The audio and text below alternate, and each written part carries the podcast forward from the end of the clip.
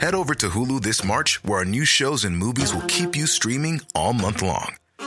Catch the award winning movie Poor Things, starring Emma Stone, Mark Ruffalo, and Willem Dafoe. Check out the new documentary, Freaknik The Wildest Party Never Told, about the iconic Atlanta Street Party. And don't miss FX's Shogun, a reimagining of the epic tale, starring Anna Sawai. So, what are you waiting for? Go stream something new on Hulu.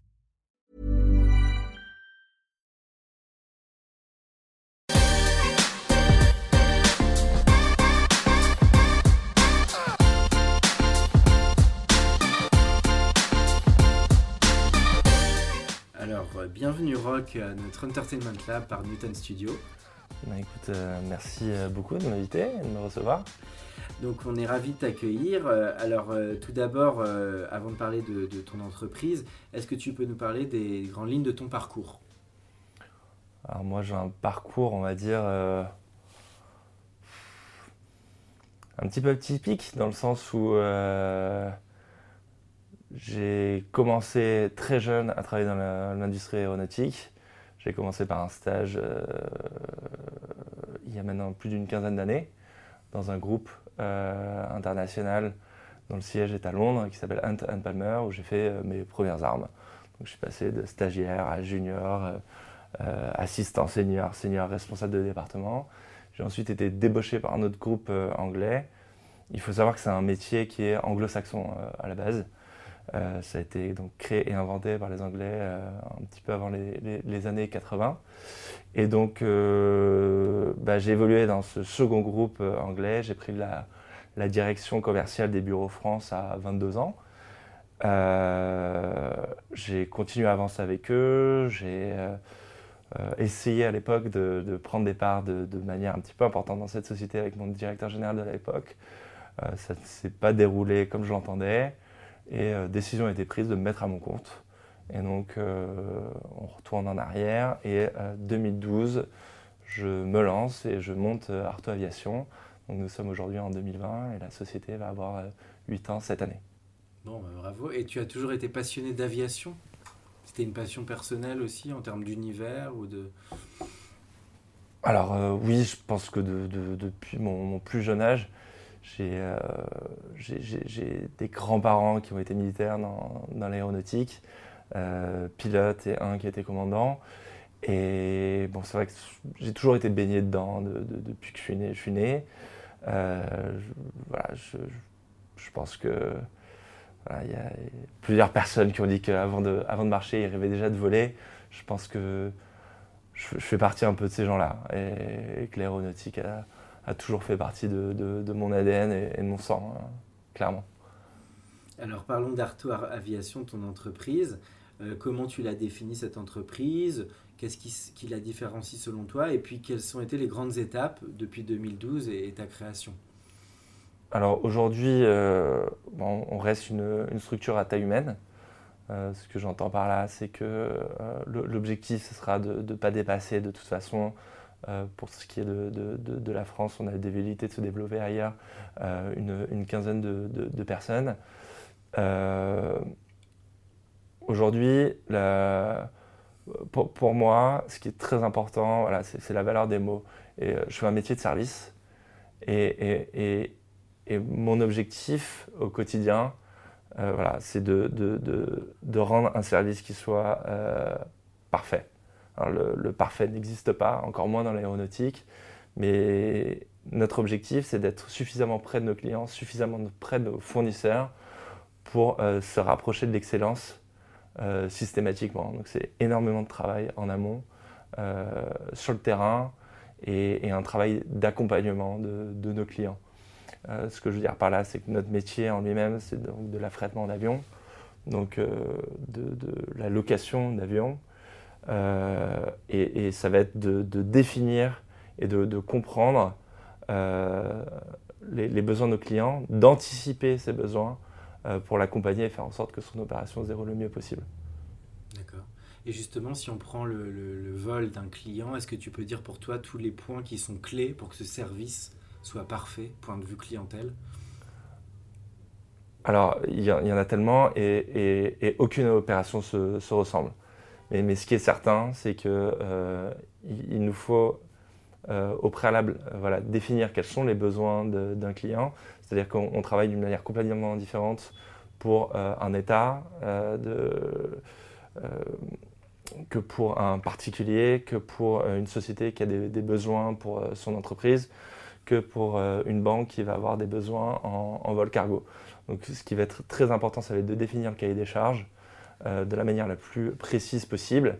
Et après, euh, nous, d'anticiper toutes les problématiques qui vont arriver d'elles-mêmes jusqu'à l'opération finale et faire en sorte que le, déroulé soit le plus parfait possible. Et alors, qu'est-ce qui se te différencie sur le marché pour toi et, en deux mots, les grandes étapes entre la création de ton entreprise et aujourd'hui? Alors, bah, au début, c'est sûr qu'on était euh, une, petite équipe. Aujourd'hui, on, est en train de se professionnaliser de plus en plus. Euh, ce que je veux dire par là, c'est qu'on va avoir euh, de plus en plus de, on va voir, euh, on, est en train de faire la bascule avec euh, plus de postes de back-office, c'est-à-dire justement dans un souci d'excellence de nos prestations, euh, avec une équipe complète pour faire en sorte que tout ce qu'on a vendu se déroule au mieux. Voilà. Donc la différence, c'est qu'avant, on avait des sales qui étaient capables, et qui sont toujours capables, hein, de faire un suivi de, bout en bout de l'opération, mais maintenant qui peuvent s'appuyer sur une équipe complète pour faire en sorte que, encore une fois, notre fil rouge, c'est la perfection. Et, derrière, euh, la mise en place d'outils. Donc, euh, on est dans une époque où le, digital est très important, où euh, bah, tout ce qui est technique aujourd'hui bah, nous fait gagner du temps, fait gagner du temps à nos clients, également à nos fournisseurs. Et au niveau de la chaîne, voilà, on essaie de. comment dire de décomposer euh, l'intégralité des tâches. Euh, moi, quand je suis arrivé là-dedans, je me suis dit, voilà, toutes les tâches qui sont répétées plus de trois fois par jour, je vais les voir disparaître. Donc mon objectif, c'est systématiquement la remise en question et faire en sorte que euh, voilà, toutes les tâches répétitives, bah, on, mette en place des outils, en fait, hein, tout simplement pour, pour pouvoir être plus efficient au quotidien. Alors parlons un petit peu de communication. Euh, donc euh, les publics que tu vises, euh, ce sont évidemment avant tout tes, clients ou clients potentiels. Peux-tu nous parler un petit peu des enjeux de communication que tu vois sur ce marché de l'aviation privée? Et parle-nous un peu de comment le digital aujourd'hui peut permettre de démultiplier ta communication. Alors, on est sur un marché qui, est, assez complexe, dans le sens où, encore une fois, on a beaucoup de, clients complètement différents. On a autant de l'aviation d'affaires, donc c'est de l'institutionnel, c'est des chefs d'entreprise, euh, ça va être des personnes euh, du show business, des sportifs de haut niveau. Euh, après, on va avoir des, clubs sportifs de foot, de, de, basket, de hand, beaucoup de rugby, qui font des déplacements. On va avoir des sociétés qui font des conventions, des séminaires. On va avoir des, ministères, on peut faire des relèves de troupes pour l'armée, du matériel humanitaire. Donc, on a, un spectre qui est très très large. Donc, c'est très compliqué de faire une communication qui est accessible à, à, toute notre, notre, clientèle. Voilà, c'est tellement le, spectre est, important. Euh, toutefois, je me suis rendu compte que euh, bah, y a une relation de confiance qui est très importante. Donc, avec la communication, peu importe ce qu'on fera, on ne fera pas d'acquisition, on fera uniquement de la notoriété. Ce qui est très important, euh, dans le sens où on a commencé vraiment à se mettre sur de la communication digitale il y a maintenant deux ans et demi, et où j'ai eu des clients ou même des gens de mon entourage qui m'ont dit Mais waouh, tu fais tout ça et, dans ma tête, j'étais là, mais en fait, on, montre un millième de ce qu'on fait tous les jours. Et j'avais des gens qui étaient surpris par euh, la difficulté des missions qu'on peut faire euh, et qu'on peut euh, voilà, avoir à, gérer au quotidien. Et, de fait, bah, je me suis rendu compte en effet de, l'importance que, que, cela pouvait avoir. Et aujourd'hui, on est plus sur des supports digitaux que sur la presse papier. D'accord, d'accord. Et alors des exemples de communication que tu as pu faire ou que dans ton secteur ou même à l'extérieur qui toi t'ont marqué? Alors nous dans notre secteur c'est vrai qu'on a plusieurs moyens de communication. On communique pas mal sur l'actualité. Mhm. Euh, il y en a énormément autour de l'aéronautique. C'est un secteur qui est, très riche, qui a un fort développement et, euh, sur lesquels je, pense que les, gens ont, besoin d'être euh, rassurés parce que l'avion fait peur d'une certaine façon. Tout le monde a peur un peu de cet environnement qu'on ne maîtrise pas, donc il faut expliquer aux gens. Donc il y a beaucoup de, devoirs de, pédagogie, à mon sens. Et à l'heure du, du plane bashing, euh, je pense qu'il faut aussi euh, expliquer qu'aujourd'hui, par exemple, et redire et redire que bah, les émissions de CO2 en 10 ans en Europe ont baissé mmh. au niveau de, de l'aéro, alors qu'il y a plus de passagers dans les avions quel secteur d'activité peut euh, se vanter de, faire autant d'efforts aujourd'hui en termes de RD euh, au niveau de, tout ce qui est émissions Et aujourd'hui, on est dans un secteur qui fait très très attention et on va encore plus loin. Euh, là, on a Air France, on a EasyJet, on a plein d'autres opérateurs qui vont compenser 100% de leurs émissions. Nous, on propose à nos clients de compenser leurs émissions de CO2 selon le protocole de Kyoto. Donc c'est très important de communiquer autour de, tout ce qui est écologie aujourd'hui et aussi autour de, nos missions, la complexité, euh, d'envoyer euh, euh, bah, des troupes sur des terrains sensibles, d'envoyer des, scientifiques dans des, zones qui peuvent être inaccessibles aux communs des mortels dans leur esprit. On, peut faire des vols qui vont poser sur des, icebergs, des bases dérivantes on a un spectre qui est vraiment très très très très large dans, notre métier. On ne fait pas que euh, du jet privé entre euh, Le Bourget et euh, Teterboro. c'est assez varié, même si là c'est plus du conseil sur des, terrains très difficiles, parce qu'on n'a pas le droit de louer des avions sur des terrains qui ne sont pas entre guillemets aptes dans le cadre de notre, notre métier, de notre réglementation pour des questions d'assurance. Donc là on va faire juste de la mise en relation et on va vendre juste du, du temps homme entre la compagnie aérienne et le besoin des scientifiques, par exemple, dans le cadre de la mission dont je parlais juste avant. Alors tu parlais un peu de storytelling là, puisque tu racontais comment les clients euh, vivaient telle ou telle expérience avec l'aviation, etc. Qu'est-ce qui pour toi fait un bon, une bonne un bon storytelling, une bonne histoire pour toi à raconter euh, autour d'un client, euh, autour de l'aviation Chaque histoire est différente et, et j'ai envie de dire que chaque, histoire mérite, mérite son storytelling. Euh, chaque vol est différent, chaque, vol a, son histoire.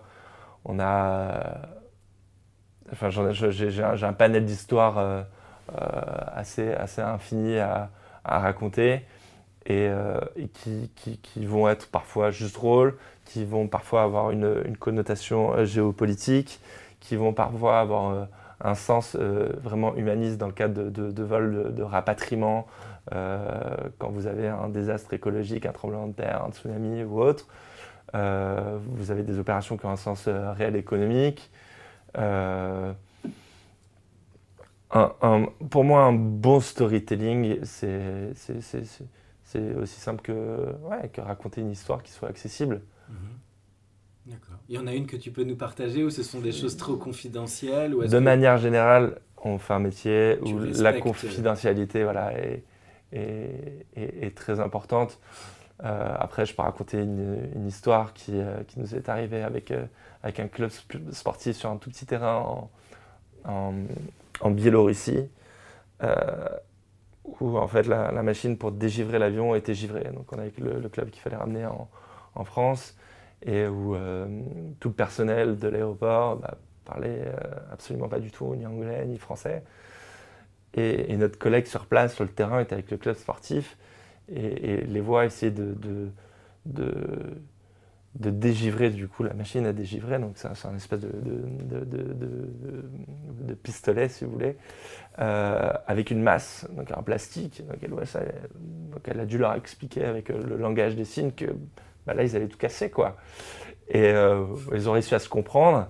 Elle a réussi à leur faire comprendre qu'avec de l'eau chaude, potentiellement, ils allaient pouvoir dégivrer la machine, dégivrer l'avion. Et, euh, les gars euh, donc, sont allés chercher une théière au lieu de prendre une bassine, mais bon, moi, ils ont compris le, principe. Et on a, j'ai cette vidéo des, des, Biélorusses qui ont fait au moins 5 allers-retours avec un tracteur et leur théière pour dégivrer la machine à dégivrer l'avion. Bon, ils ont réussi et du coup elle était apte et on a pu dégivrer l'avion et faire repartir le, le club euh, sur, euh, sur la France. Bon. Et, euh, et, justement sur l'essor du brand content et des contenus plus émotionnels aujourd'hui qui se distinguent de la pub, toi qu'est-ce que tu en penses en tant que spectateur ou, ou même chef d'entreprise? À quoi tu es sensible aujourd'hui là-dessus les nouveaux formats qui sont là pour intéresser les gens grâce au digital? Bah, Je pense que c'est vraiment le sens de l'histoire. Euh, aujourd'hui, la pub pour la pub, enfin, moi j'ai été euh, élevé, je n'ai jamais eu la télévision. Euh, encore aujourd'hui, j'ai un écran chez moi, mais je n'ai pas la télé, je ne regarde pas la télé. Donc je, choisis le contenu. Alors certes, je suis sur des, des, plateformes de streaming telles que Canal+, en VOD ou Netflix et autres, où je vais avoir voilà, du contenu que je vais choisir. Je vais sortir des, champs de, publicité. Après, sur Internet, évidemment, on a toujours des, pubs en pop-up qui, apparaissent. Et, évidemment, je vais être sensible à partir du moment où je vais en tirer quelque chose. Donc à partir du moment où j'ai un retour d'expérience et où euh, j'ai du contenu qui va euh, m'apprendre, qui va m'éduquer, qui va euh, voilà, m'aider à aller chercher des compétences complémentaires, je vais y être beaucoup plus sensible et je dirais même plus, je vais m'y intéresser et demain, je vais peut-être même faire des recherches pour, voilà, encore une fois, enrichir mon portefeuille personnel de compétences. Euh, Rock, est-ce que tu peux nous parler de tes trois films euh, ou bien des séries préférées qui se passent dans, un avion? Alors, dans un avion de bout en bout, euh, en général, les, films sont, plutôt. C'est souffle. On, va dire, voilà. Non, je pense que DiCaprio à la palme avec, avec Aviator et, et Catch Me If You Can. Euh, après, on, dit souvent que sky is the limit. Moi, j'aime répéter à mes équipes que space is the limit et, 2001, l'Odyssée de l'espace, fait euh, indéniablement partie de mes, films préférés. Et après, bon, je fais un petit peu de, d'autres choses, euh, toujours en l'air, mais j'adore le, planeur, la chute libre et, et une de mes scènes favorites, euh, c'est celle où on a Steve McQueen de Thomas Conaffer de 68 euh, qui est dans son planeur, qui, est juste, euh, juste magnifique. Voilà. C'est un sentiment de liberté, de légèreté qui, pour moi rassemble la définition de l'aviation.